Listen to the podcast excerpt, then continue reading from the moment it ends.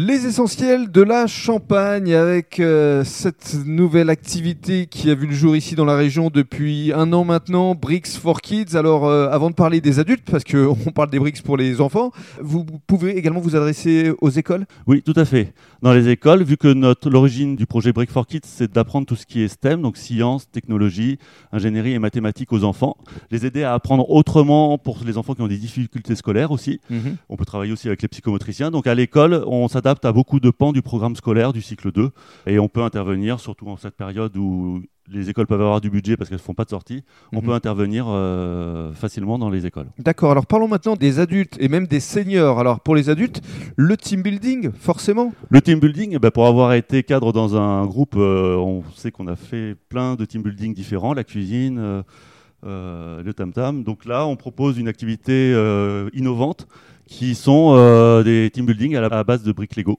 Alors comment ça se passe concrètement Euh, On mélange, ben, comme dans les autres team building, on mélange les personnes par, euh, Par par métier différent. mhm. Voilà, pour que c'est pour renforcer la cohésion d'équipe.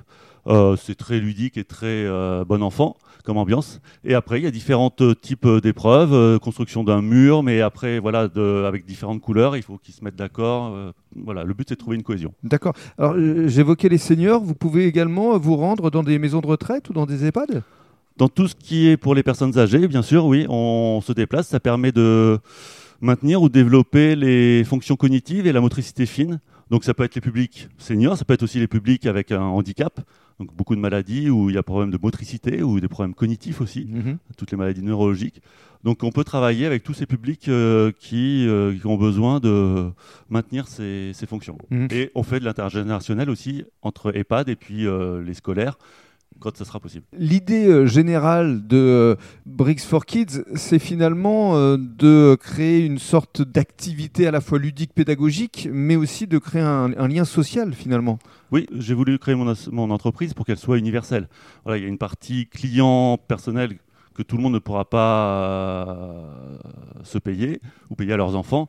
Mais il y a une partie, voilà, en travaillant avec les centres de loisirs, en travaillant avec différents âges, il y a une forme d'universalité au niveau, Mhm. au niveau social, au niveau âge, parce que la marque Lego, c'est forcément Mhm. intergénérationnel, ça. ça. existe depuis 50 ans. On a tous été bercés par les Lego quelque part. J'achète régulièrement des Lego à des personnes qui ont euh, 30-40 ans, qui, à des personnes qui ont 80 ans actuellement. Oui.